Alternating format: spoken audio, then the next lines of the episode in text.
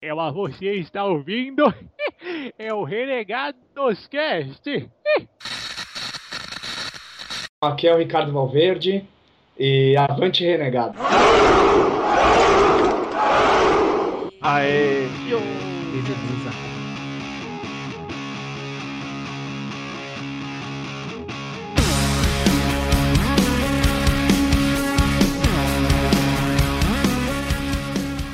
Avante, renegados, beleza? Meu nome é Bob e, cara, o bicho vai pegar depois do Oscar Maia, cara. Já que É um, Senhora. Foi o último selo, cara. Foi o último selo, agora é o último selo. Aliás, é, o Eric, vai comigo, vai, canta comigo. Olha a onda, olha a onda. Olha a onda. Nossa. Nossa. Eu É, preciso sabe- falar alguma coisa? Acho que não, né? Fala galera, aqui é o Bruno e eu sou uma decepção, cara. O mundo vai acabar e eu não serei uma pessoa formada. Putz, que chato, mano. Mas pra que formação se o mundo acabar? Ah, cara, sei lá, minha mãe ia curtir. Não, acabar, acabar o mundo formado é bem mais chique, né, velho? Eu estou acabando, mas eu estou formado, diferenciado. Beleza. Aqui é o Digão. E bom, vou economizar com presentes pro Natal, né? Já que dia 21 não acaba. Aí, ó. Ou adiantar, né? Eu, eu estou aceitando meu presente ainda. Não, não, não, não. não. Não, não, não. Mas então, é, aqui é o Eric e cara, eu passei por 1999, eu passei pelo ano 2000, eu passei por 11 do 11 de 2011. 21 de dezembro de 2012, eu não tenho medo de você. Pode vir. Ai. Eu Só. tenho, eu só tenho uma música pro Eric. Esse aí passou, esse aí passou. PDC, você é o último que pode falar alguma coisa de mim, cara, na boa. Você é o último que pode falar alguma coisa. Vai lá. Vai lá, Miho. Aqui é a Miho e a situação tá tão feia que o fim do mês dá mais medo do que o fim do mundo. Olha aí. Tá tenso, hein, Miho? É, você ver. Aqui é o PDC. E eu gosto de cantar musiquinha, assim, então eu vou cantar. Meu amor, o que você faria se só te restasse um dia? Se o mundo fosse acabar. Tira esse. Caramba. Puta merda, eu Vai pra lá, vai pra lá. Eu, eu, eu já não sei o que pensar. A cagada foi do meu. Meu amor! Esse meu amor. Me perdoe, cara. Ainda bem que o mundo vai acabar agora, depois disso, viu? Estou aliviado. Eu prometo que eu faço CD se não acabar. E é isso aí, estamos com nossos convidados antes do mundo acabar. Ricardo Valverde. E aí, galera, tudo bem? Bem-vindo. E o nosso grande amigo também, nosso ouvinte aí, Igor. E aí, galera, tudo bem? Vamos. Temos dois convidados, aí um ouvinte e um convidado especial, especialista.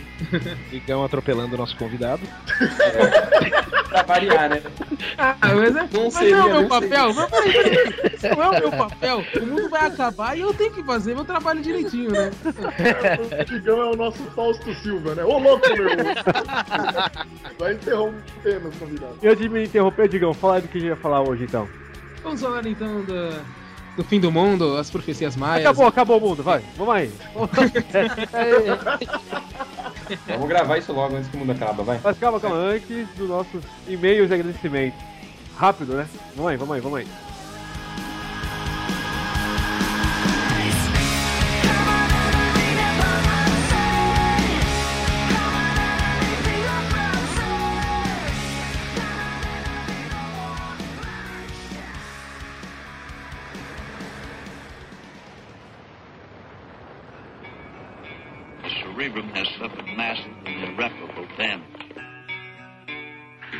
Has happened to him. Had I not been sure of this, I would not have permitted him to live. Where? Father, What happened? I need help. I need help. What is democracy? What is democracy? Got something to do with young men killing each other, I believe. When it comes my turn, will you want me to go? For democracy, any man would give his only begotten son.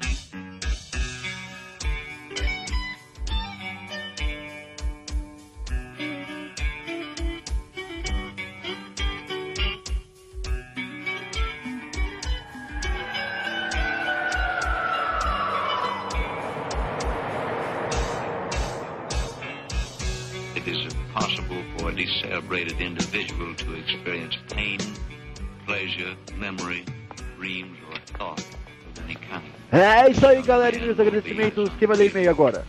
Bom, eu vou ler um e-mail só, porque a gente tava meio que ocupado com os preparativos do Hobbit e tudo Nem me mais. fala. Meu pé que o diga, né? Muito dele, que foi assistir. E a semana a gente passou muito corrida. Então eu vou ler um e-mail só, porque foi o que a gente leu. teve, teve, a, teve a galera que viajou também, né? Bom, vou ler aqui o e-mail do Matt Damon, claro, né? É, já que é pra Matt Damon. um, que seja o do Matt Damon, né? Isso aí. Aquele cara que não falta nem, na- nem mandando e-mail, né, cara? E aí, galera do Renegados Cast, aqui é o Matt Damon. Antes de começar, obrigado pela apresentação que fizeram sobre mim no último cast. É muito bom saber que sou tão querido assim por vocês. Obrigado mesmo, galera. Bom, sobre o último cast, foi simplesmente épico demais para dizer qualquer palavra na inútil tentativa de descrevê-lo. Caracas, as informações. Nossa. As informações citadas só serviram para me deixar mais empolgado para ver o Hobbit amanhã. Ah, ele tá falando aqui. Sim, irei na estreia aqui em Gabulândia.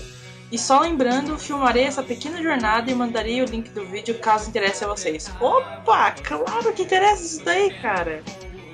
Não consigo acreditar que consegui viver para testemunhar a minha mais querida obra literária transformada em filme. Também não, Matt Damon. Ai, cara, até agora eu tô sonhando com esse filme. Totalmente excelente. Meu único arrependimento é não conseguir ir pra estreia com vocês, mas enfim, não é o fim do mundo. Pelo menos não ainda. É. Qual É? Depois desse cast você vai pensar duas vezes, né? Pelo carinho e pela força, galera. Continuem sempre assim. O Renegados Cast, de fato, é um dos melhores podcasts que já ouvi. É ter umas referências, não? Avante, Renegados! Olha aí. Valeu. Olha aí. Tá bom, tá bom, cara. E já emendando, vamos logo pro nosso URC.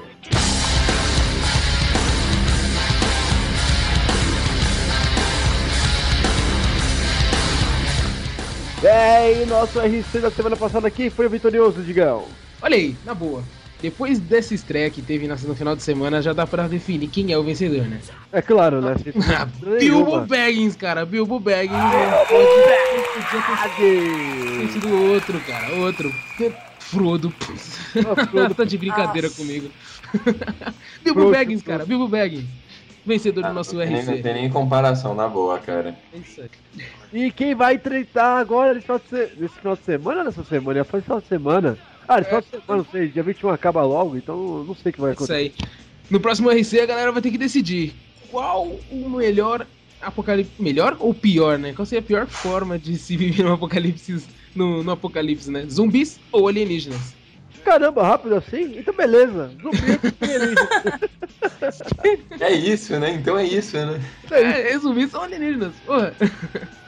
É bem, é isso aí então. Escolha aí como você vai querer ser o fim do mundo, ou não. Mas tudo bem, né? De Depois desse forma, cast, só, só escolhe qual que você prefere, mas infelizmente você vai ser frustrado, né?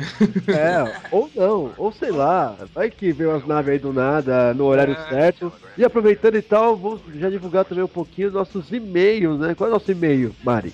Nosso e-mail é renegadoscast.gmail.com Nosso Twitter, arroba renegadoscast Facebook. facebook.com barra renegados.rc É, e os renegados também agora tá com seus twitters aí, separados aí um pouquinho, pra você seguir mais a galera. É, a galera tá, a galera tá frenética no Twitter também, renegados e. Tá tão frenética que a gente resolveu vestir a camisa, cara. É isso aí.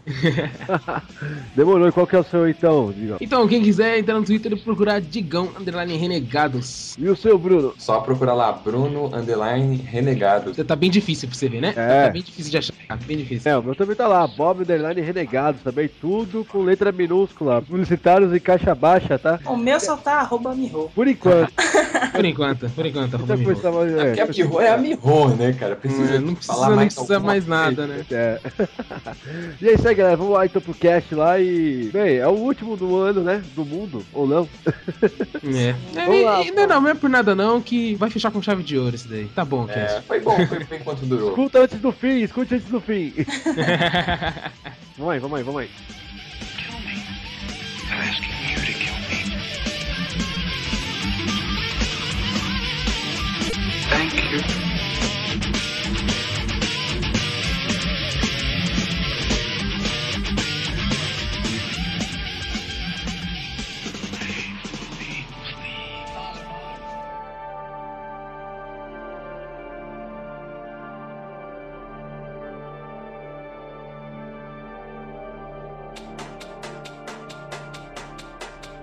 É, galera, fim do mundo!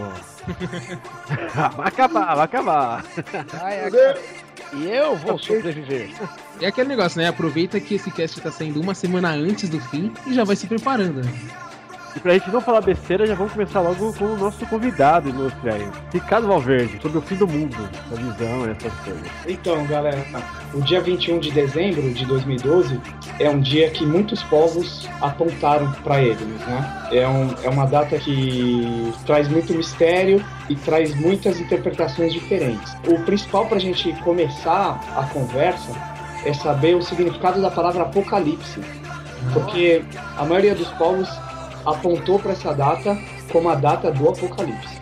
E apocalipse significa revelação e não fim do mundo. Fim do mundo é uma das interpretações ou uma das revelações que pode acontecer. Então, no dia 21 de dezembro de 2012, ao que tudo indica, teremos uma revelação. Alguns povos falam que realmente será essa revelação será o fim do mundo. E também é regado de muito mistério, porque o que é fim do mundo para um pode não ser para outro. Por exemplo, eh, se acabar a luz do planeta, é um tipo de fim do mundo. Se cair um império, é um tipo de fim do mundo. Eh, se morrer é um tipo de fim do mundo, né? Acabou pra você, pelo menos. É, também.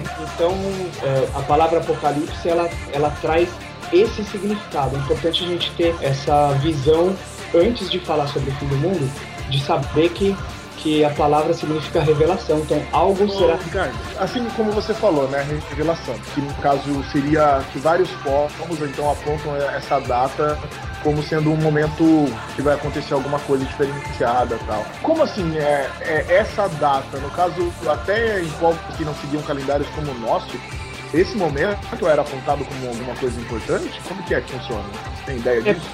Aham, Na verdade, assim, os povos antigos, eles é, estabeleciam o calendário deles através do sol e das estrelas, do posicionamento deles e tal.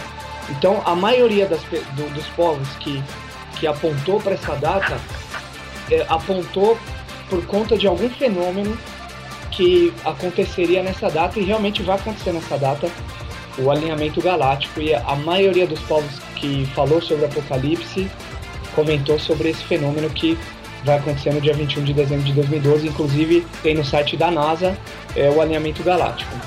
Maneiro. Olha aí. Que, pô, mesmo que o mundo não acabe, alguma coisa interessante Alguma vai coisa vai acontecer, é isso mesmo. Caraca, eu lembrei de um filme. Se eu fosse você. Então é isso, então é isso. Nossa. Senhora. 8 de dezembro, todos, os- todas as mulheres e os homens vão trocar de corpos. Olha Puta aí. que pariu, não! Pô, cara, isso ia ser o fim do mundo pra mim, velho. Sério. Pra mim Fala isso é um aí. apocalipse da, da pior revelação possível. Eu pensei que você ia falar daquele filme do Nicolas Cage horrível. Que tem o Presságio? negócio do vento. É. Que tem a, a coisa do vento solar, etc. Pressa- ah, presságio? Nossa, Ah. não é. Não, que, que pra fazer filme sobre o fim do mundo é difícil alguém ter acertado, né? O que eu achei legal do que o Ricardo falou é, foi que nesse ponto onde os povos, né, acabam se, se apontando para o mesmo fator tal. Mas uma coisa que foi legal, o fim do mundo para uns é uma coisa bem diferente do que para outros. É, eu lembro que, que tem uma história até que pra ser fim do mundo, logicamente, ah, eu vou morrer. Às vezes você não vai morrer, alguma coisa vai acabar. E tem aquele negócio de que para que uma nova coisa surja, ah, uma anterior tem que ser destruída. Né? Dos Eu acho que né? legal isso daí. É, é uma coisa cíclica. E eu acho que realmente todo povo deve ter, deve ter esse consenso, né? De que um dia vai acabar e tudo vai ser diferente, né? É, exatamente. Inúmeros povos apontaram para esse dia como um dia crucial na, na trajetória do, do universo, do nosso mundo. É, não necessariamente o fim da humanidade ou, ou o fim do mundo, é, exatamente como você falou. para começar alguma coisa, necessariamente tem que ter uma, uma ruptura de, de uma coisa anterior. Com, na verdade, a Terra já sofreu apocalipse, né? O fim, Como é que é? o fim Como do é que é? ele, Eu, ele- eu, eu já sou um espírito? É, na verdade, assim, quando, quando os dinossauros deixaram o planeta, né? Dizem os estudiosos que um fenômeno parecido com o que a gente vai passar determinou o fim deles, né? Que foi esse alinhamento galáctico aí. Cara, Foi o mundo pra eles, cara. Sim, só explicando o que é o alinhamento galáctico, é um, um, fenômeno que acontece cada 26 mil anos e é o nascimento do Sol no centro da galáxia, né? O chamado buraco negro, o Ofilco, tem vários nomes. Esse é o fenômeno, né? O Sol nasce no centro da galáxia, ele demora 26 mil anos para nascer lá de novo. E a gente vai ver isso no dia 21 de dezembro Caraca, de 2012. velho, eu tô ansioso e com medo ao mesmo tempo. É, né? Não dá, a gente não, é uma mistura de sentimentos, cara. Não dá pra saber o que sentir. É, é um tipo de nascimento que ninguém vai colocar no álbum do Facebook, né? Tirar uma foto pro Instagram. Mas, ó, uma coisa interessante é, tipo, que nem o Ricardo estava falando que vários povos apontaram para essa mesma data. A gente costuma falar muito do, do, dos maias, né? Mas já teve povos anteriores a eles, né? Que apontaram é, para essa Eu queria mesmo dar nome aos bois, assim. A gente pode falar de algum desses povos aí. Quem seriam esses povos? Vamos já falar assim. Na verdade, assim, ó, o, o, o primeiro povo a, a apontar para para o dia 21 de dezembro de 2012 e para esse fenômeno foram os egípcios. Foram os egípcios, não foram os maias? O auge dos maias foi por volta do, do ano 1900, depois de Cristo. Sim. Esse foi o auge do, da do civilização maia. Isso, exatamente. Os egípcios vieram há 4.500 anos atrás e eles apontaram para essa data durante a construção das pirâmides. Caraca. Então, na verdade, as pirâmides, o prolongamento delas aponta para a constelação de Órion, que marca esse fenômeno que acontece cada 26 mil anos, que é o alinhamento galáctico. Além disso, tem um, um documento egípcio chamado Bíblia de Coubrin, que é um documento super raro, assim, muita gente tenta procurar e não encontra para pesquisar e tal. Bíblia de quê? Bíblia de Coubrin. Ah, não, que era Bíblia de cobre. Eles nem achavam que no Brasil os caras iam vender tudo, né? Nossa, puta que piada pariu. puta de merda. Não, é a Bíblia de cobre. Então, e a Bíblia de Cobre, hoje entende-se que esse é o documento mais antigo que fala sobre o Apocalipse e os egípcios comentam o Apocalipse em duas vertentes. A primeira seria o retorno de um povo chamado Anunnaki, do planeta chamado Nibiru, que inclusive foi visto recentemente no céu. Hum. Depois a gente pode falar sobre esse planeta. Aliás, on, recentemente foi falado na Globo sobre esse planeta, o aparecimento dele e as pessoas terem visto e tal. Por isso que eu fui ao Egito para pesquisar e escrever meu primeiro livro sobre Apocalipse. Dizem que as pirâmides do Egito foram construídas por esse povo, pelo povo Anunnaki. Ah, eu sempre suspeitei disso. Humanos É, são burros demais parada fazer esse do- tipo de coisa. Tu eram os deuses astronautas, né? Tipo, Exatamente. faz é. sentido, né? É existe isso. E a segunda vertente seria realmente uma ruptura na humanidade mesmo. Isso os egípcios viram. Uma ruptura na humanidade? É, assim, eles não deixam muito claro se seria a extinção da humanidade ou seria uma. Marco mesmo, né? É, um grande marco para a humanidade. Talvez seja um Mas, ó, marco. é verdade, eu, eu- eu vou pelo- falar um negócio. Eu, eu ia falar que eu vi um, um documentário, um dos milhões de documentários sobre isso, né? E eles falando das profecias maias e tal, e que o próprio os, os descendentes dos maias que vivem lá no, no lugar México. aqui na América Latina, no México. México mesmo, né? Isso. Então, que os descendentes dos maias que vivem lá hoje em dia no México, eles cultuam essa cultura do 21 de setembro, me corrija se eu estiver errado, mas que eles não tratam como o fim do mundo, eles tipo aguardam essa data ansiosamente, porque pra eles é o início de um novo ciclo, né? Exatamente, é. Os maias, eles viram de uma outra forma. Muita gente fala que os maias não têm nenhum documento que fale sobre essa data, só o calendário, mas isso não é verdade. Te- Eu Eles vi, eu vi que foram encontrados outros documentos, né? Exatamente, existem, Relacionados a- existem documentos maias e, na verdade, eles esperam essa data porque tem uma coisa que muitos povos viram, porque é uma data que, para eles, o deus deles vai retornar. Que é o Quetzalcoatl. Esse deus retornaria no dia 21 de dezembro de 2012. Ah. Ah, é o Isso. regresso. E essa visão, ela é uma visão que muitos outros povos viram, porque os hindus também viram algo semelhante. O- os cristãos esperam o retorno de Jesus. Isso, inclusive, está no livro de Mateus e Ah, então é essa o que na Bíblia é conhecido como arrebatamento, como o retorno de Jesus e o julgamento dos humanos, seria então cabível nessa cultura do 21 de dezembro de 2012? Tipo, em Sim. 21 de dezembro viria então essa parte. Sim, seria cabível. Na verdade, assim, quem escreveu sobre o Apocalipse foi João. Sim. João tem o livro das revelações, né? Ou seja, o livro do Apocalipse. Ele escreve sobre o fim do mundo mesmo, como algo catastrófico, assim como Nostradamus viu e como outros viram. É uma, uma questão bem catastrófica mesmo. Mas eles falam sobre o retorno de Jesus, sim. Eles falam sobre isso. Não dá, a Bíblia não dá data, né? Na Bíblia, nenhum dos apóstolos que fala sobre o fim do mundo, eles falam em datas, né? É, na Bíblia só tem assim mais sinais, né? De que estaria próximo. Exatamente, fala sobre sinais, fala sobre. Assim, algumas interpretações levam a crer que falam sobre o, o fenômeno do alinhamento galáctico, fala sobre uma tempestade solar, fala sobre terremoto, e talvez, né, talvez, porque eles falam sobre a espada de Deus caindo sobre a terra, que possa ser Um meteoro? meteoro caindo na Terra ou algum lixo que venha junto com o planeta Nibiru, né? Que poderia ser considerado como um meteoro, sim. É, o maneiro é que a- as teorias, elas meio que se misturam em algum ponto, né? Sim, elas se cruzam. Sabe que é interessante assim, por exemplo, os hindus, os hindus eles veem essa data e esse momento que a gente está vivendo de uma maneira muito positiva. É um dos povos, ou, ou o principal povo que vê a data como algo positivo. Para os hindus, né, isso você encontra nos manuscritos deles, a gente está vivendo uma era chamada Kali Yuga, que é a era das trevas. E a partir dessa data, do dia 21 de dezembro de 2012, a gente estaria entrando na era do amor. O planeta Aê, todo vai ser sim, é, agora. É, prefiro acreditar Sim. assim mesmo. É, os mais animador, né? amigos, deixa ele concluir, tá É, é. interessante. Os encalhados tem que ficar interessante. Então, porque, ó, 21 de dezembro vai acabar a seca, minha gente. Nossa. Aí, cara, ó, Grita, velho, meu Deus. Não acredito. Então, para os hindus, o mundo passa por cinco fases, ou cinco eras, né? A era que nós estamos é a era do amor. Não, é a era do, do- das trevas. Do ódio. Do ódio, enfim. E a, a próxima era seria a era do amor, teria uma diminuição da ganância, do ódio humano, teria. Seria mais ou menos a música do John Lennon, né? Seria mais ou menos a música do John Lennon, seria mais ou menos o que Nostradamus disse, que viveríamos mil anos de paz. uh, E e seria também o ditado, depois da tempestade vem a bonança. pode ser, também, também não deixa de ser profético, né? E, eu- e se eu não tiver enganado, você me corrija, aí pode entrar também a parte cristã dos mil anos do anticristo. Olha, em relação ao que? Por exemplo, os cristãos falam em anticristo, Nostradamus fala em anticristo, mas os povos milenaristas, né? Por exemplo, os povos que viveu na França, na região da Itália ali, bem próximo à Idade Média, eles eram milenaristas também e eles previram nos documentos deles que o mundo passaria por mil anos de paz.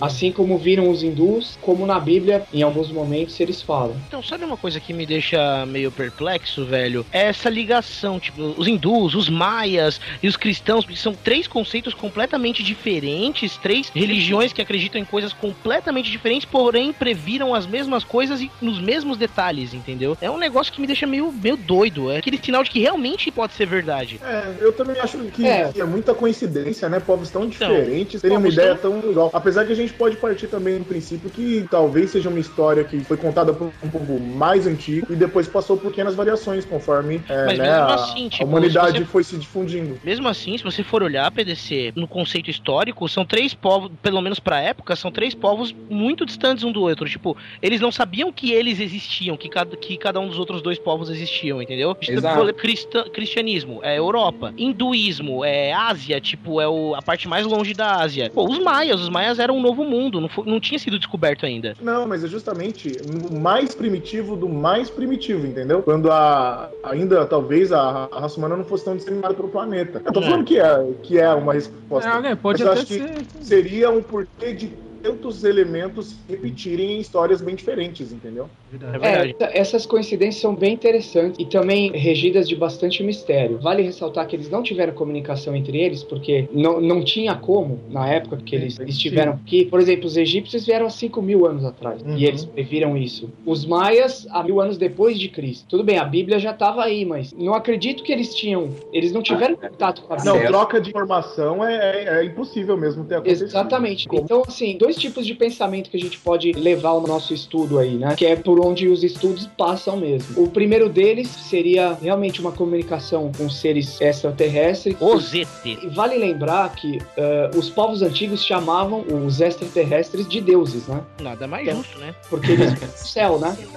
É, eles vêm do céu, aquela tecnologia suprema. o- Tipo, ima- imagina, pro, pro pessoal do Egito lá, antes deles criarem as pirâmides, era tudo um bando de, de macaco, entendeu? Eles eram primitivos. E de repente chega um Macaco cara. na- não! Macaco não! Macaco não! Tá bom, tá bom, tá bom. Primatas. primatas, pronto. Era um, um bando de primatas. Imagina, vem um- uma nave gigantesca do céu e começa a ditar as regras, tipo, ó, você constrói uma pirâmide desse jeito, querido. Aí eles vão lá e começam a construir e uh, são os deuses, velho. Tipo. E aí você tem, ó, você tem aquela, aquela coisa também da- das linhas de Nazca, né? Nossa, as linhas de Nazca, ó, o maior mistério da humanidade.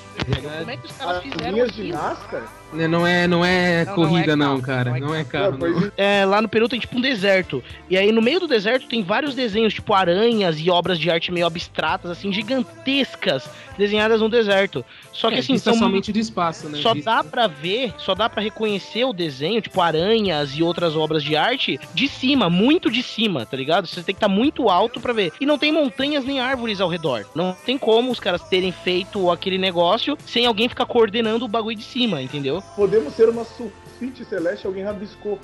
Só completando a, a questão que foi falada anteriormente da comunicação extraterrestre, que aí explica um pouco de, por exemplo, ter pirâmides no México e pirâmides no Egito. Aliás, verdade. elas alinhadas. Eh, Se você passar um traço, você vai atravessar as pirâmides do Egito e vai encontrar as pirâmides maias também. Elas Sério? estão na. a- e isso explica povos antigos que nunca se falaram terem um conhecimento muito similar. Agora, outra questão que pica é realmente a profecia mesmo, que no- os povos antigos eles tinham pessoas que realmente conseguiam interpretar os astros de maneira significativa, assim como Nostradamus conseguia também, né? E, aliás, uma coincidência a respeito de Nostradamus, vale ressaltar aqui, Nostradamus nasceu no dia 21 de dezembro de 1503. Ô, louco. Caraca, quem tem que entrar no assunto Mas. Nostradamus era o que previa pra 2000, não é isso? Não, interpretaram uma das estrofes de Nostradamus, aí levaram para o ano 2000, por quê? Porque Nostradamus falou sobre o terceiro anticristo e sobre uma guerra no Oriente. Na época estava tendo a guerra do Golfo, teve toda aquela história sobre Saddam Hussein ser o, o anticristo e tal, então levaram o que Nostradamus escreveu para o ano 2000, mas na verdade foi uma, foi uma interpretação equivocada, porque todo mundo já tinha conhecimento do calendário maia, todo mundo já sabia que Nostradamus tinha previsto algo para além de 2000, que na verdade foi o 11 de setembro, ele É, previu. diz que ele previu 11 de É setembro, verdade, né? né? Ele previu com detalhes. Mas também de- eu Exatamente. ouvi dizer que essa previsão dele do 11 de setembro podia ter sido interpretada diferente, né? Que foi a queda de outras duas torres, se eu não me engano, que eram da região onde ele, onde ele morava, algo do tipo, eu não sei. É. Ele previu que o Brasil ia perder pra França em 98. Ah,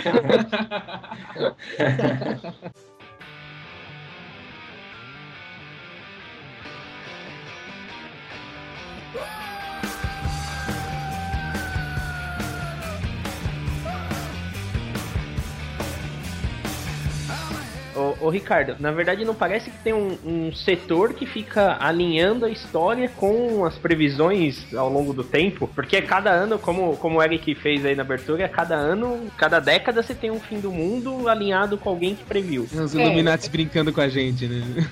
É, é, eu só vou acreditar quando a mãe de. A mãe de Ná tá viva ainda. Só quando for a mãe de Ná que Nossa, falar. matou a mãe de Ná, matou a mãe de Ná. É. Só linkando com a pergunta do Igor, que tem aquele velho ditado, né? Mil passarás, mil não chegarás. Aí o povo até fala que tava na Bíblia, mas não tinha coisa nenhuma na Bíblia disso. E começou a se associar muito que no final do ano 2000 ia acabar tudo. Parece que do século 19 pro 20 também teve uma parada assim. Então sempre que muda essas datas assim, a galera dá uma pirada, né? rola esse tipo de pane assim coletiva. Na verdade, assim, a profecia ela consegue ser taxada como verdadeira, vamos dizer assim, quando você vê que ela aconteceu. A não ser coisas bem antigas, mas por exemplo, o, o 11 de setembro, a gente só vai ver que aquele estrofe que o Nostradamus escreveu tem a ver com aquilo porque aquilo aconteceu. Então não tem como a gente ver de outra maneira, né? Então não tem nenhum grupo secreto estudando os acontecimentos que eles escreveram. Não, que- que- agora, Não, existem, existem muitos estudos que ficam estudando profecias e textos antigos. Isso existe sim. Mas assim, também tem algumas interpretações unilaterais. Por exemplo, você pegar um- uma profecia de Nostradamus e interpretar da sua maneira, olhando para o que está acontecendo agora só, acho que isso você pode cair no erro. É importante que você estude pelo menos mais alguns deles para que você possa tomar alguma conclusão. É fato que em 2000 teve toda aquela história de que o mundo ia acabar e tal, muito por conta do que foi interpretado de um texto de Nostradamus. Como que é o do Maia? Na verdade, é baseado no que eles deixaram como, assim, escrito. é, o mais famosão é o calendário, não é não? Exatamente, é. Os maias eles tinham um calendário absurdo, né, de inteligente, e eles deixaram o fim do calendário dia 21 de dezembro de 2012. O calendário Aí- serviu como base pra muita coisa, né? O calendário servia pra tudo, era a vida deles. Pra tudo. Ah, sim, principalmente com a agricultura. A matemática dos caras era imbatível. Pirâmide lá dos astecas, cara. Ela tem 365 degraus e cada dia do ano o sol ilumina um degrau diferente. E aí, Caraca, exatamente, velho, no isso fim é do animal. ano, no último dia do ano, a pirâmide tá todinha iluminada e no outro dia ela tá todinha escura. É um bagulho muito louco. Olha só, velho. Tem uma pirâmide maia que é conhecida como a pirâmide da serpente. O sol batendo nos degraus, dependendo da época do ano, forma uma serpente e a disposição da luz com, com a sombra forma as escamas do corpo da, da cobra. Cara, que animal isso! Meu, eles brincam com o sol usando uma pirâmide. Eu não consigo fazer um coelhinho com a minha mão contra a luz, cara. Vocês estão me tirando de, de.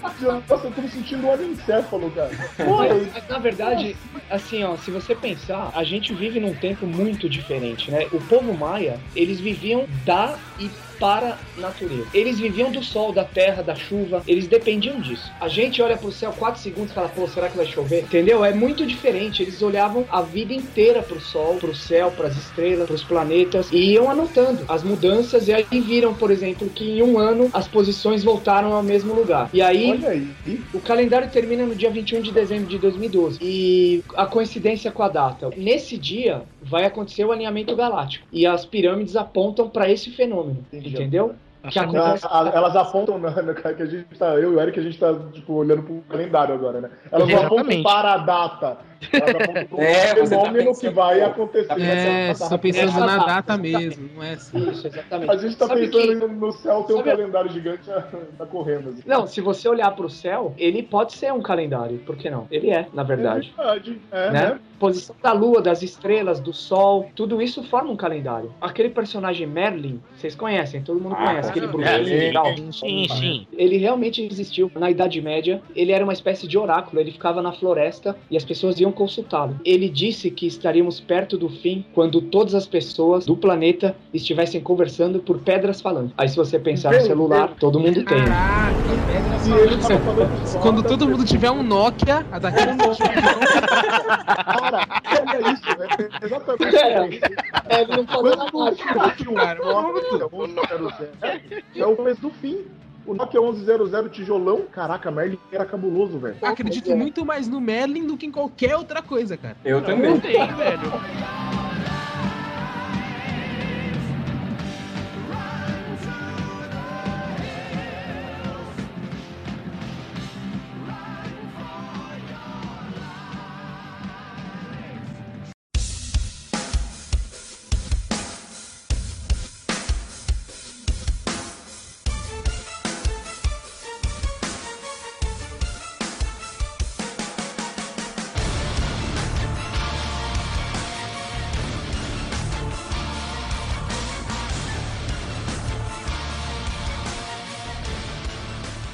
Aproveitar para falar agora de, de outras teorias apocalípticas. Não digo nem teorias, né? Tem bastante lenda sobre o apocalipse, né, cara? Os nórdicos, o Ragnarok. Joguei muito. Cara, não, por favor, Ragnarok não é aquele jogo. É, É o fim do, do nórdico. É, o Ragnarok, né? Tem como protagonista o Thor, mas não é o das histórias em quadrinhos, é o deus do trovão mesmo. E na verdade, o Ragnarok, cara, ele é muito parecido com o Apocalipse Cristão. Exatamente, tanto que eu vi, não sei em qual matéria, acho que foi na Mundo Estranho que eu vi, que existe um paradoxo entre Ragnarok e, e cristianismo. O Ragnarok é assim: os monstros invadiram a Terra, aí os deuses começam a combater, e aí no fim, na batalha final, o Thor ele pega um homem e uma mulher sobreviventes lá da última vila e coloca eles debaixo da árvore do universo, que é para proteger eles. A árvore do universo é tipo o a entidade suprema do, do, do, do mundo nórdico, né? É tipo o refúgio supremo do mundo nórdico. Ela sempre existiu, sempre esteve lá. Aí o Thor ele entra na batalha final contra o último monstro, que eu não me recordo qual é o monstro agora, e ele derrota o monstro, mas ele morre no final. E aí não sobrou nada, nenhum deus e nenhum monstro. Só sobraram os últimos, as últimas, os últimos dois seres humanos debaixo da árvore do universo. Aí eu te pergunto, onde que começa a história humana na Bíblia? Adão e Eva. Olha aí, ó. E se eu não me engano, até antes disso, Eric, tem alguma parada do, do Loki ser amarrado, algo do tipo como se assim, bem parecido com o que aconteceria no Apocalipse Cristão com o Lúcifer, saca? É muito, é muito doido você pensar nisso, né? Como é que pode, tipo, duas culturas, os nórdicos até, pelo menos até onde eu sei, vieram bem antes do cristianismo e olha só que paradoxo explodidor de mentes, velho. O bagulho acaba no começo da, da, da- do, do cristianismo. É, poderia, a gente poderia con- considerar que seria tipo de um ciclo vicioso. e assim, alguém Volta- a conhece, gente mais, volta no looping, né? alguém conhece mais alguma teoria assim diferente sobre o fim do mundo? Se você pegar, por exemplo, a história do Ragnarok, aliás, a palavra Ragnarok, muita gente acredita essa palavra apocalipse. Na verdade, assim, se você pegar um pouco da história dele, um pouco da história dos nórdicos, por exemplo, e juntar com a história da Bíblia, por exemplo, parece uma história só, né? Só que uma bem mitológica e a outra um pouco mais, vamos dizer, humana ou, ou palpável, digamos. é, um É. pouquinho. A história da Bíblia, ela é cheia de fantasia também. Realmente, no Apocalipse tem um trecho lá que a mulher tá dando a luz no meio de um deserto e um dragão vem do céu e a boca Então, mas acabou aí- com Ah, a mas aberta. é, é- eu acho que é metáfora. A- Exato. o- a- coisa o é Apocalipse, É. não sei se estou enganado ou não, não me lembro desse trecho da Bíblia exatamente. É dito que Deus vai revelar os acontecimentos do fim para João em forma de metáforas, né? É, na verdade, assim, ó, se você pensar que a Bíblia foi escrita por volta do ano 70 da nossa era, Sim. né? Ela foi escrita por ali, na região da Babilônia, que hoje é mais ou menos onde fica o Iraque, pelos escribas que foram expulsos de Jerusalém. Caramba. E eles já estavam num regime romano. É, eles estavam dominados, na verdade, Então, por um assim, outro eles povo. tinham que escrever o que eles viram e o que eles passaram de uma maneira que pudesse passar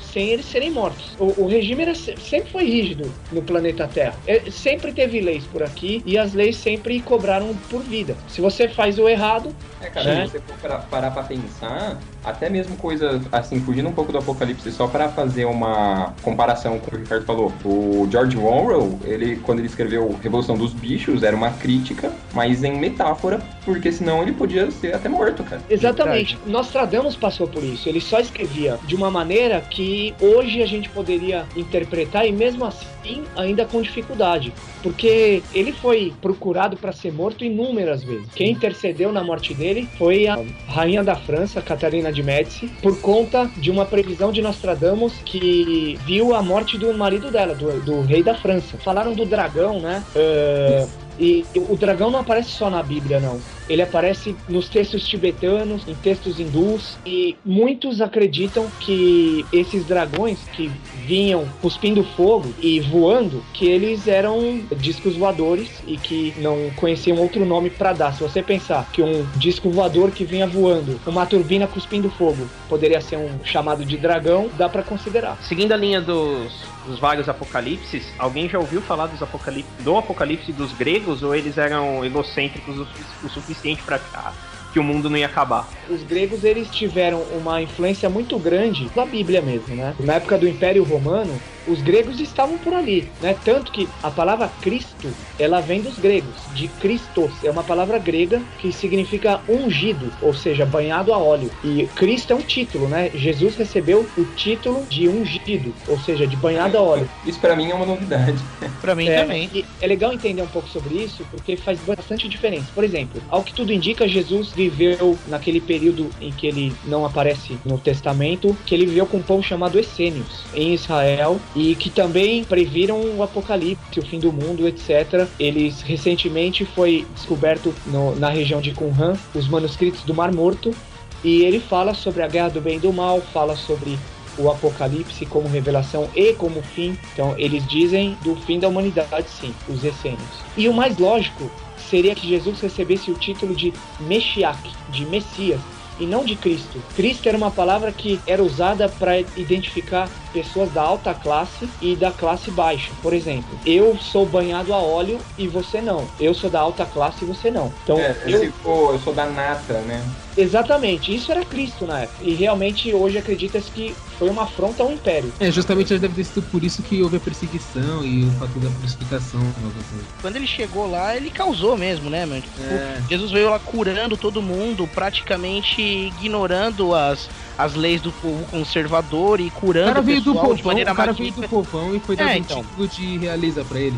Exa praticamente isso. Porque, meu, o que ele fez Exatamente. foi tipo. Ele era- é, ele, ele era do povão. Ele era do povão e ele afronta muita gente, né? Os sacerdotes judeus e os imperadores romanos, que eram quem tinham as regalias na época, que é quem tinham os poderes na época. Né? Ele foi uma afronta. Porque, como assim? Diz que é o Messias, diz que é filho de Deus e recebe o título de Cristo. É, é, realmente causou um, um rebuliço muito grande na época. Além do Jesus, né, que, que a gente coloca, já que a maioria do, do país é cristão, como o Messias que vai retornar, né? Ah, alguma das outras culturas tem Messias também que estão para voltar, Ricardo, no que você estudou, ou só Cristo mesmo que tem esse, essa questão de, do Messias que vai voltar? Não, não, tem mais sim. O- os maias, eles acreditam que o deus deles vai retornar. Os hindus também acreditam a passagem desse mundo de trevas para o mundo de amor com a presença de uma figura emblemática, sim, de uma figura como o Messias. Os budistas acreditam no retorno de um, de um Buda chamado Maitreya e os judeus acreditam que o Messias deles está por chegar. Então Eles- são vários povos. Vários eu mesmo, né? esperando aí o mestre. Olha aí. Eduardo já foi, né? É verdade. Pô, cara, aliás, Ah. tipo, em Avatar, quer dizer, não falando em Avatar, mas já que a gente citou um ícone da cultura pop, a gente podia falar aí dos do nossos gostos sobre filmes, livros que a gente gosta e conhece aí sobre o Apocalipse. A o gente Aqui- podia começar com um livro, eu ouvi falar de um livro muito bom chamado Segredos do Monte Negev, um menino que escreveu o Apocalipse. Quem poderia nos elucidar sobre esse livro? Se não o próprio autor. Os meus dois últimos livros, eles falam sobre o apocalipse, falam sobre o fim do mundo.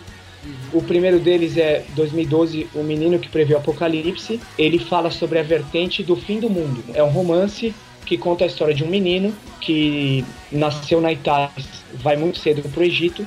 E o, o livro é baseado essencialmente nas profecias egípcias, que volto a repetir foram as primeiras. Esse menino, ele, após conhecer uma senhora chamada Síbila, que vive numa caverna no Monte Sinai, ele passa a ter visões sobre o futuro e acaba vendo o fim do mundo no dia 21 de dezembro de 2012, que por coincidência é o dia do aniversário dele de 17 anos. Esse é o primeiro livro. Caraca, puta, que saco, porque agora eu, eu preciso ler antes que o mundo acabe esse livro. É, Agora teve pouco tempo, né, cara? Não é, puta que droga, essa sinopse deveria ter sido feita antes. Super chamou atenção, porque é, vai ser legal o contexto, né? O menino mudou, mudou a vida dele, né, meu? Imagina. Sim, sim. É bom que assim as referências são bem diferentes das que usam comumente, né? No caso, usam bastante as- a teoria maia como referência, né? E no caso, estão usando as teorias egípcias que vieram É, isso antes. que eu acho bacana do. do- Isso, e do na eu- verdade, assim, eu, eu cito os maias também no livro, Uhum. é, porque, claro que fortalece a teoria maia, as profecias apocalípticas. Eu cito os hindus, eu cito alguns outros povos também. Mas, essencialmente, por se passar no Egito, o livro fala mais sobre as profecias egípcias. O segundo livro, que é a continuação do primeiro, mas não é uma continuação linear, não termina o primeiro e começa o segundo. O- os dois livros acontecem ao mesmo tempo. O segundo livro é o 2012, O Segredo do Monte Negev. Ele fala sobre a segunda linha de, de, de estudo quando se fala em Apocalipse, que é o retorno de um ser celestial à Terra. No caso do livro, seria o retorno de Cristo, só que na pele de uma menina. Tem muito a ver com a- as profecias hindus que falam sobre abertura para um mundo novo, repleto de amor, de cuidado. de Caraca, eu, ah, Ricardo, sem ele ter falado, eu juro que eu pensei isso, cara. Eu pensei que eu era um sacana. Obrigado por ter falado Não, isso. não, é verdade. Tá bom. É, é isso mesmo. É que não é que isso está presente só na mulher, mas são características é um símbolo, bem né? femininas, É um bem, símbolo, bem, é um símbolo de amor. A mãe também é um símbolo de amor, né? bem mais feminino, né? O amor, o cuidado, Exatamente. a benevolência. Hoje em dia, principalmente, esse Legal. conceito tá bem mais, mais inteirado na gente, né? Porque antigamente mulher era um objeto na época onde tudo isso foi escrito, né? Hoje não, hoje a mulher já é um. Já é igual vocês falaram, é o símbolo de amor, de É, dedicação, faz mãe. Então. cara, porque ela seria, tipo, sei lá, a mãe do novo mundo, saca? É, na verdade, a, a ideia é essa, né? É por isso que acreditam que seria uma mulher. O livro fala então sobre essa segunda vertente. Ele é contado por um padre franciscano chamado Padre Horácio, que recebe a missão de ir até Negev, o deserto mais inóspito de Israel, eh, resgatar uma profecia milenar que fala sobre o retorno de Cristo à Terra às vésperas do fim do mundo. E ele vai para essa aventura aí. Ele, ele aceita o desafio, até por conta de quem ele foi na vida passada. E obviamente que eu não vou contar aqui. Que spoiler, sim, spoiler. Tem spoiler porque E- é a cara que vai ler, com certeza. ele e os outros personagens principais que estão nos dois livros conseguem identificar a data de quando vai nascer a criança e quem é a mãe da criança também. Um detalhe legal de ressaltar aqui, no primeiro livro, o menino, várias coisas que acontecem na vida dele acontecem no dia 21 de dezembro. Quando ele faz oito anos, a mãe dele morre. E o padre que faz a cremação da mãe é o padre do segundo livro. É o padre Horácio, o Ah, padre que da hora. Cara, eu adoro esses links entre um livro e outro. E, tipo, cara, o que mais me chamou a atenção, assim, na- na- nas obras do, do Ricardo, é a maioria da galera que trata sobre o apocalipse maia, essas teorias, assim, que a gente vem falando bastante ultimamente, eles tratam como forma de documentário, geralmente, né? Tipo É. assim, mostrando os estudos e tal. E o Ricardo, ele resolveu contar uma história, que é o que a gente gosta, né? Ler histórias de pessoas, personagens, só que ali no background da parada você tem ali os elementos das profecias e tal. De todo estudo. É, exatamente. A ideia era essa mesmo, né? Era construir um romance e o pano de fundo, né? O fio condutor dos dois romances serem o apocalipse baseado em estudos Eu verdadeiros. Achei, achei isso genial, cara. Foi genial até a história que ele contou, porque, convenhamos, falando ainda de cultura pop que tá usando toda essa questão de fim do mundo, o filme 2012 tinha uma história pra boi dormir. É, o filme É 2012, é, na verdade, era mais. Eles queriam. Que, vamos fazer um show de efeitos especiais. Então o que vamos fazer? Ah, fim do mundo, né, velho? É isso que é o absurdo. O fim do mundo ele nunca é tratado uma história que realmente te prenda. Você vai, Sim. ah, vou ver um filme de fim do mundo, espera porque vai ver a, a to- estátua da liberdade caindo, vai ser sempre a mesma coisa. E eles não prendem que nem o Ricardo ele criou uma história que você, querendo ou não, você vai criar uma afinidade com o personagem ao mesmo tempo que você fica curioso pra saber se o mundo vai acabar, se não vai acabar. Que legal. Filmes como 2012 você acaba tendo vários. Você tem aquele. O dia depois de amanhã. Dia Depois de Exato, Amanhã. Tem vários filmes e aí você acaba enchendo o saco um pouco, né? Um, que tentou fazer uma coisa de tentar linkar uma história de um cara com o fim do mundo foi Presságio, né? O Presságio ele tem alguns elementos interessantes, embora eu acho que o filme se perde um pouquinho no meio, mas assim, é um filme que tem um pouquinho mais de base, vai. Até pela questão da a menina deixar registrado. né? Exatamente, Sim, isso sim. foi bem interessante, porque assim, o nosso mundo, ele é repleto de, de profecias, de pessoas que deixaram escritos e tal. Então, assim, nesse ponto, o filme foi bem legal. Desses filmes aí, o Presságio é um filme que dá pra ver de novo, assim. Gosto bastante, eu acho. Vou te dizer que depois desse cast aqui, algumas coisas que o Ricardo falou, o presságio Começar, menos- é, começar a assistir Presságio com outros olhos. Né? Exato, Não, porque tinha a coisa primeira- ali que eu não sabia qual era a referência, saca? A primeira vez que eu assisti o Presságio, pelo menos comparado com 2012, eu achei o fim do mundo do Presságio bem mais convincente que o de 2012. Eu achei a história da erupção solar ultra poderosa bem mais convincente do que a crosta da Terra deslocar, tá ligado? É, porque você tem que aquela questão da escala Richter, né? Que o máximo que consegue atingir. Então tem os filmes que a- abusam, que nem aquele filme 10.5, o dia em que a Terra não aguentou. Que É. que é, é- é quase impossível chegar a 10.5 na escala Richter. Não, não é possível. A então- escala Richter vai só até 9. É, só, só concluindo o que, o que foi falado, essa erupção do Sol tá previsto para acontecer mesmo. Porque Isso é verdade, o Gui também fala isso. tem três fenômenos em que estão culminando nesse ano. O primeiro deles é o alinhamento galáctico, que na verdade é o mais importante, que é aquele que a gente falou do dia 21 de dezembro de 2012, que acontece cada 26 mil anos. O aparecimento do planeta Nibiru, que já foi visto, que passa por aqui a cada 3.600 anos. É o planeta onde vivem os Anunnakis. A palavra Anunnaki significa aqueles que do céu estão na Terra. Então, os povos Caraca! Que É, conceito, hein? Aqueles que do céu estão na Anunnaki. E o terceiro fenômeno, que acontece a cada 11 anos, é o pico de atividade solar, que vai acontecer esse ano. Que, aliás, Sim, está sim. O acontecendo. Sol ele emite erupções todo tem erupções solares todo dia, né? Sim, sim, Mas de 11 sempre. em 11 anos o Sol ele chega numa potência que as erupções ficam tipo muito mais fortes e que esse ano de 2012 é justamente o ano onde o Sol tá na potência máxima de novo. Dizem que os níveis de radiação acabam afetando também nos aparelhos eletrônicos aqui. Também porque os nossos aparelhos eletrônicos estão cada vez mais sensíveis, né? Eles são pequenos, hoje tudo é chip, então o efeito é bem maior também. É. né? Hoje, por exemplo, ninguém vive sem internet. Se cair a luz e ficar 40 dias sem luz, por exemplo. É verdade. Como é que É. Não tem, nem, não tem nem Renegados Cast, né, cara? Né? Exato. Mas assim, Esse esse é negócio de mesmo. esse, esse negócio de dar uma pane na energia elétrica é bem mais sério do que a gente leva em consideração, né? Porque, por exemplo, se dá uma pane na energia elétrica, realmente acaba a energia, o pessoal, nossa, vai ficar sem internet, acabou o mundo pra mim. Cara, acabou a energia elétrica, tua geladeira não liga. Parada é sinistra, porque faz o teste, cara. Eu duvido alguém aguentar aqui, sei lá, três dias, cara, sem energia elétrica. Duvido. Mas não é nem só a energia elétrica, cara. Vai tudo. Desde o sistema tudo. de água. Sistema sabe? de água, É, geladeira. vai tudo- vai tudo em embora, velho. Vai tudo embora. Vai tudo embora.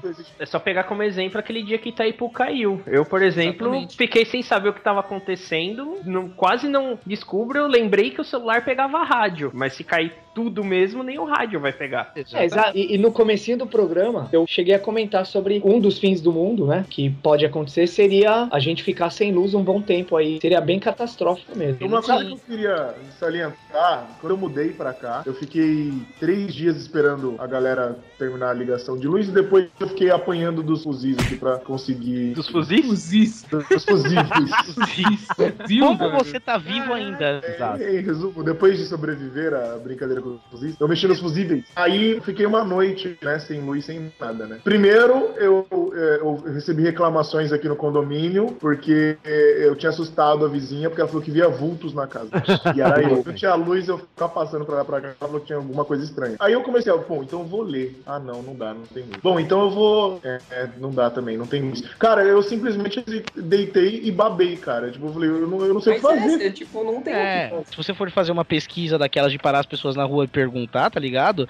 Eu acho que o fim do mundo pelas mãos de um meteoro destruidor é bem mais tranquilo do que o fim do mundo pela falta de energia elétrica. Se um meteoro realmente cair aqui, aí não sobra nada sobre nada, cara. Porque Nada assim, é, a força que o meteoro cai é como milhões de bombas atômicas. É o mesmo que, por exemplo, se uma erupção vulcânica de um supervulcão, por exemplo, o vulcão de Yellowstone, no, no Parque Yellowstone, Sim. se ele, se ele realmente entrar em erupção e ele tá atrasado 60 anos, se, se ele Tá atrasado é parente do. Pois é, se- na escala dos acontecimentos era previsto para ele a erupção. E o maior medo do alinhamento galáctico acontecer é despertar ele. Sim, eu imagino que deva alterar alguma coisa nos eixos, na gravidade, alguma coisa desse tipo. Exatamente. Então, isso pode ser bem perigoso e aí seria realmente uma catástrofe bem Ah, maior global, né, que, é. que- O vulcão Falando da, falando da minha área, até agora voltando pelo que eu sei, a gente tem uma história ridícula no planeta Terra, né? Se a gente Sim. for ver, a gente está dominando o planeta há coisa de 10 mil anos, né? Desde que o homem tem consciência do que está fazendo. Naquelas É, ainda, né? é, talvez surgindo aí há 7 milhões de anos. os dinossauros eles desapareceram após a queda de um meteoro em Yucatán, na região do México. E ainda Isso, tem a cratera até hoje, né? Segundo, Sim, tem a é, cratera até hoje. a- segundo a, a teoria do meteoro, ele teria causado uma elevação de poeira tão grande que acabou acontecendo o, o- de tapar o Sol. Né? Tapou o Sol 40 anos. O suficiente para acabar com toda a vida da Terra. Isso, exatamente. Isso realmente pode acontecer. Pode cair um meteoro aqui, porque a atividade solar vai estar mais forte, vai ter o alinhamento galáctico que perturba a Terra, vai estar passando um planeta repleto de luas por aqui. O Nibiru, ele tem uma porção de luas e acompanhado por um monte de lixo cósmico, ou seja, de muitos meteoros. Realmente pode cair um meteoro aqui ou simplesmente a turbulência disso tudo despertar um vulcão desse quilate aí, desse, dessa magnitude e realmente nos causar problemas bem sérios. E existe um projeto é, chamado Silo de Sementes, alguém já ouviu falar nele? Já ouvi falar. No arquipélago de Svalbard, extremo norte do planeta. Ele é uma geladeira gigante e hoje essa geladeira gigante, esse silo de sementes, comporta 97% das sementes alimentícias do mundo. É como uma reserva para se o mundo acabar e houver alguns sobreviventes, a gente poder ir buscar essas sementes alimentícias e refazer um mundo novo, né? É com essa ideia que esse projeto, esse programa surgiu e tá em vigor. Mas é que tá aquela animação lá, o Titã, que vocês já assistiram já. Adoro essa animação. Ah, é muito boa. Muito bom, muito bom. Dá pra acabar. Maneiro, E só, só pra, pra salientar ainda mais, seres que, que dominaram a Terra, teve outras eras também. Não existiu só a extinção dos dinossauros, o Ricardo deve ter visto bem isso. Existiu várias extinções no nosso planeta e existiu, nossa, é, foi a maior variedade de vida no planeta, foi no período cam- cambriano. E também a maior destruição de vida no planeta. 80% dos seres vivos do planeta desapareceram depois da extinção do cambriano. E isso pode ter se ocasionado, alguém falou aí da, da questão das placas tectônicas, né, que os filmes exageram. Assim, tudo bem que eles podem exagerar quanto à escala Richter, né? É, mas a questão da movimentação da placa poder dizimar todo mundo que tá aqui em cima é verdade. Principalmente quando a Pangeia, aquele continente único, começou a se separar. É, então, a, a nossa vida é, ela é muito tênue, ela é muito singela. Toma, toma isso como exemplo, tá ligado? Tipo, calcule, calcule isso com esses dados. Uma boa parte dos dinossauros, não sei quantos por cento, sei lá, tinham tipo o dobro do nosso tamanho, eram enormes, tinham uma puta resistência, peles especiais, não sei o que, não sei o que lá. Caiu um meteoro, cara, todos eles morreram, todos os meteoros. Os meteoros, Os meteoros, olha. Todos os. os Bruce Não, Willis pensa- mata o meteoro em, em... É verdade. Não, ele não mata. Todos os, os dinossauros foram mortos por causa de um meteoro. Tipo, que, que chance a gente tem, tá ligado? Se acontecer um evento igual. Se mudar, É, se mudar mas- a temperatura do nosso planeta em um grau, a gente já pode começar a risar. É, na verdade, o que separa a gente de uma era do gelo, por exemplo, são 5 graus só. Olha aí, exatamente. Então, Caraca. na verdade, sim, a nossa vida é muito frágil. Muito mais frágil até do que a vida dos dinossauros, foi muito bem colocado. Se vier algo dessa magnitude, a gente vai estar com sérios problemas mesmo. Eu espero que o fim do mundo seja do jeito que o Ricardo falou. A galera do planeta Xing Chong lá, como é que chama o planeta? Ah, do planeta Nibiru. Se for, porque às vezes algum alienígena fica com dó, né? that. E eu falo, eu posso ser seu animal de estimação, cara. Me leva aí, deixa o povo aí e tal. Entendeu? Ah, mano, eu faço O cara um- quer, quer ser escravo. É, eu sobreviver, velho. o mundo é dos, o mundo é dos escravos. escravo. Isso não é mais uma democracia e nem mais orgulho também. Sabe que há, há- há alguns anos atrás teve o rebaixamento do planeta Plutão para a categoria de não planeta, né? Ninguém realmente explicou direito o porquê disso e tal. Isso tá no meu livro, né? No O Menino que Previu o Apocalipse. O menino fala isso na aula de ciência. É uma passagem que tem no livro. E ele fala sobre o rebaixamento de Plutão e assim muitos acreditam que foi uma manobra porque a maioria das profecias apocalípticas que apontam o aparecimento do planeta Nibiru ou também do planeta X, né, seria o décimo planeta, apontam ele como um dos fatores determinantes para o fim do mundo. E aí o rebaixamento de Plutão faria com que esse planeta que aparecesse seria o nono e não o décimo. Com uma preocupação. Caraca, É, eu cara, subi o subi esse brasileiro da raça humana. Ó, É tipo uma teoria da conspiração mesmo. Se você pensar que o, o Plutão, ele é um corpo celeste que orbita uma estrela e não saiu do lugar. Ele continua lá. Então por que ele não é um planeta? Verdade. Vamos levantar o tapete é, e é? jogar de calcanhar, né? Vamos tirar Plutão porque ele é o menor deles? Tenho certeza, velho. Os alienígenas estão olhando assim, falando, ah, safadinho, né? Não adianta não, vai morrer Na do mesmo verdade, eu jeito, tô galera. imaginando, eu É, tô imaginando não. um alienígena tipo PDC, falando assim, Nada nada disso. Nada disso. O uma coisa que, que foi tocada aí, que é como eu gosto de acreditar, é no fim do mundo dos hindus, que seria a entrada de um mundo melhor aí. Vamos torcer para que isso aconteça. Ah, cara, eu acho até legal essa teoria, mas eu prefiro acreditar que o mundo vai acabar no apocalipse zumbi mesmo. É possível, é possível. Ó, eu só vou falar uma coisa, cara. Vai ser o seguinte, vai vir os alienígenas. Depois de anos em experiências com vacas, porque os caras levavam muita vaca. Era sempre um voador e sequestrava a vaca. A vaca voltava, o que que dava? Vaca louca. A vaca ficava chapada no giraia. Foi tudo um teste. Tudo um teste. Daqui a pouco os caras vão pegar os, os tapados que nem o Bruno, que quer, ah, eu quero apocalipse zumbi, eu quero zumbi. Vão meter um negócio no cérebro dele e ele vai ser o primeiro a sair devorando as Cérebro pessoas. não. Se for no cérebro, tá bom, tá na vantagem. Cérebro não. Aumentou o negócio no cérebro. Vindo no cérebro, pela orelha, né? Tá bom. É, é. Ô Igor, o que, que você curte assim de apocalipse zumbi, cara? Qual seria seu preferido? Não, de apocalipse ou de Apocalipse zumbi? Não, apocalipse. Uma teoria apocalíptica, cara. Eu, o que eu gosto de teoria de apocalipse não é nem fim do mundo, mas é fim da raça humana como a gente conhece. Uma coisa que eu gosto muito é do livro de Eli. Aquela situação que o pessoal fica, sabe, sem norte, sem nada, o fim de tudo Mad como a Max. gente conhece. Mad Max, esse tipo de coisa. Puta, cara, Mad Max pra mim é o fim do mundo mais. um dos mais foda que tem, cara. É interessante sim. É, é, foi, foi bem, bem tocado aí, Igor. Ele retrata um, um fim de mundo bem possível, né? A gente pode realmente ficar sem norte e ter que reaprender a viver numa condição diferente. Eu acho que esse é o exemplo, assim, um dos exemplos mais foda de filme de apocalipse é Mad Max, cara. Cara, Mad não, um Max, exemplo Mad mais Max. foda de, de apocalipse é Apocalipse do, do Mel Gibson lá. Mel Gibson. Apocalipse. Ah, sei. É, é, é um apocalipse para uma civilização. né? Os dois que a gente falou do Mel Gibson, hein? Tá de parabéns, É Mel verdade, Gibson. verdade. Olha só, Ah, elucida bastante também um, esse, esse, esse exemplo de se adaptar a um novo mundo é o Waterworld com o Kevin Costner. Exatamente, ia comentar sobre ele agora. Ele, ele é um exemplo de fim de mundo diferente, né? Existe mesmo a, a possibilidade de um, de um novo dilúvio. Do grande dilúvio, né? E a gente ter que viver de uma outra maneira. Sério mesmo, eu prefiro morrer do que ter que tomar meu próprio milho.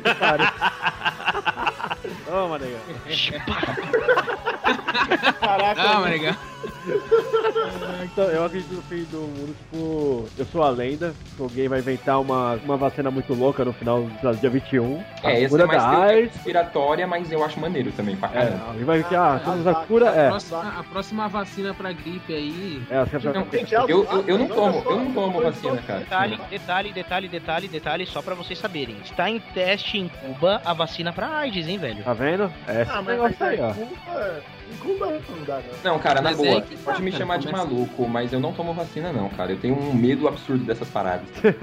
Os caras estão colocando vírus enfraquecido em você. Essa é a vacina. É isso mesmo. É só no Cofeina H1N1. Legal falar da HN1 porque recentemente foi descoberta na China uma mutação do vírus e esse vírus foi previsto por Nostradamus. Ele falou sobre o vírus H1 que chegaria ao H5. Aí, tá vendo? Caraca, olha aí. Ele não tá falando da peste, não? Que rolou lá? Não, né? ele, ele tá falando, ele tá pensando. Na verdade, ele viveu durante a peste. Podia ser mesmo um relato sobre a peste, não uma previsão, né? É, vai aquele lá seria o É. H1N1 e esse é o, H1, o H5, tá ligado? O Nostradamus ele tava prevendo a gripe ou o Goku? Saiyajin 1, Saiyajin 2, Saiyajin 4? Caralho. Caraca, velho. Com essa derretida. Depois dessa piadinha, acho melhor terminar o cast. Com essa derretida. Vamos às considerações finais, cara.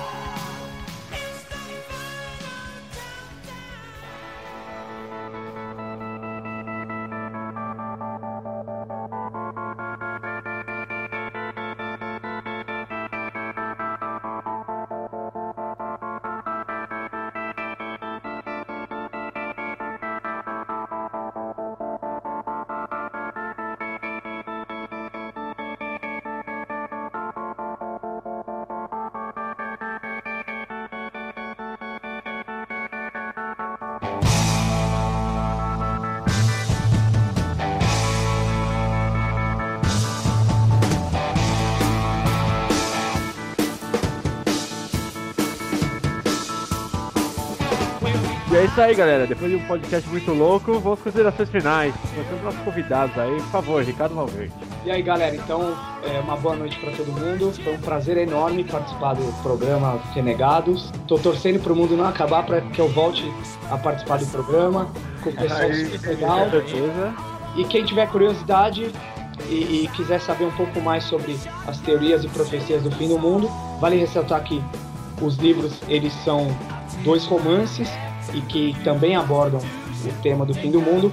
Quem quiser, na editora Novo Século, 2012 O Menino que Prevê o Apocalipse e 2012 Os Segredos de Montenegreve. É isso aí, espero que a gente passe o fim do mundo de uma maneira otimista e que a gente possa junto com as profecias que alguns povos fizeram, construir um mundo bem legal pra gente no futuro. Um grande abraço pra todo mundo. Aê. Ei, Valeu! E que venha o amor. Que venha uma É Igor. Bom, fiquei muito feliz aqui de participar do cast. Quase que acaba o mundo, eu não participo, por questão de agenda, mas estamos aí. E se os golfinhos desaparecerem, corram para as colinas. Boa! Nossa, muito boa. Excelente, velho.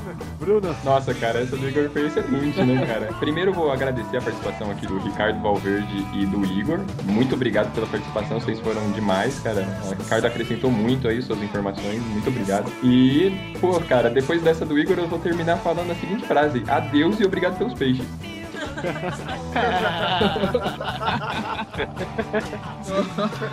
Digamos. Eu queria agradecer também, Ricardo Valverde e Igor, valeu mesmo. Nossa, e o Ricardo, a presença de um especialista no cast, acrescentou pra caramba, ajudou muito, foi bem bacana, bem construtivo esse cast. E é isso aí, vamos esperar pra ver. Se sobrevivermos, vamos gravar com o que sobreviver. Possivelmente esse é o último cast.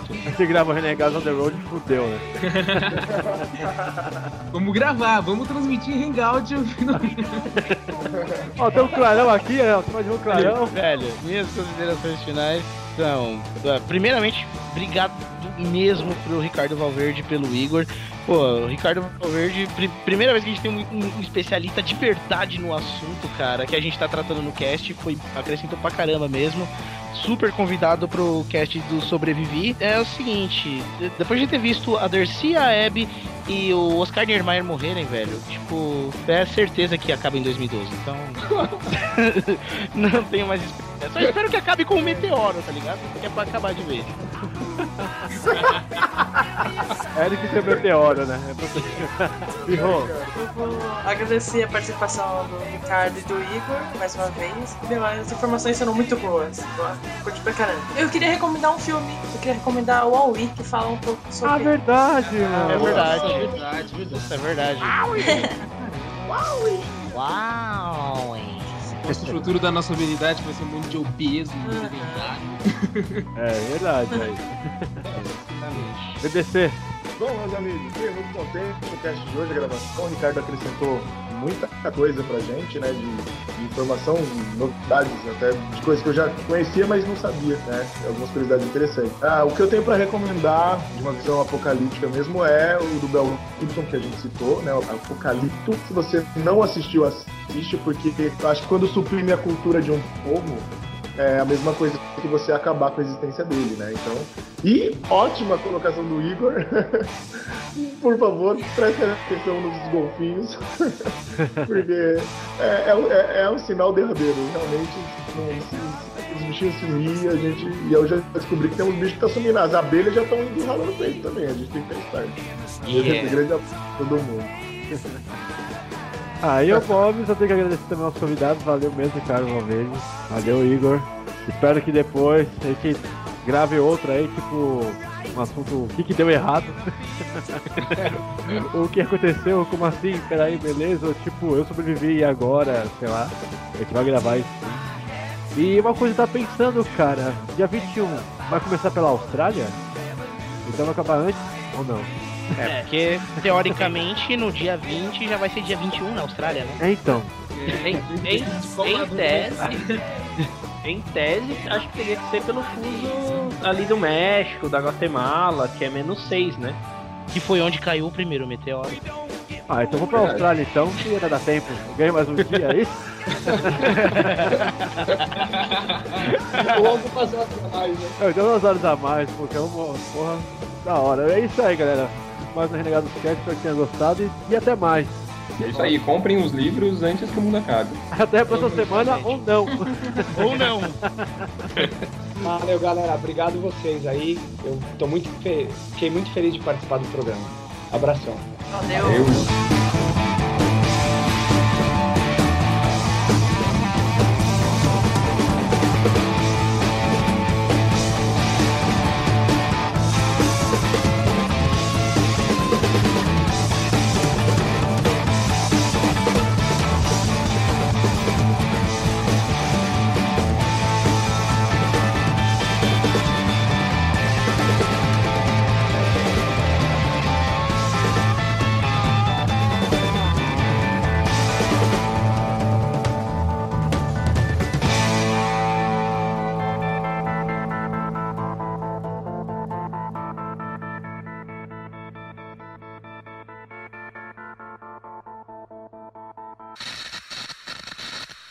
É claro, né? Ah, Bilbo. Baggins, cara. Bilbo Baggins não Bilbo pode. Não podia ter, ter sido outro, cara. Outro. Frodo. Ah, Frodo. tá de brincadeira Nossa. comigo. Bilbo Frouxo, Baggins, cara. Bilbo Baggins. Vencedor do nosso não, nem- não RC. tem nem comparação, na boa, cara. É isso aí. E o próximo? mal, cara, mal, eu esqueci. é, eu tô esperando. E o próximo RC? Qual Ah, eu será? fiquei calado e o caralho, eu tinha que falar alguma coisa. Ah, é, eu tinha que falar alguma coisa. Caraca, viu? Eita, olha só. Desculpa. Já perdemos o costume, né? A gente gravou É, um podcast é que- adiantado, é. a gente tá sem É. fazer nada esse final de semana. Perdeu o costume já.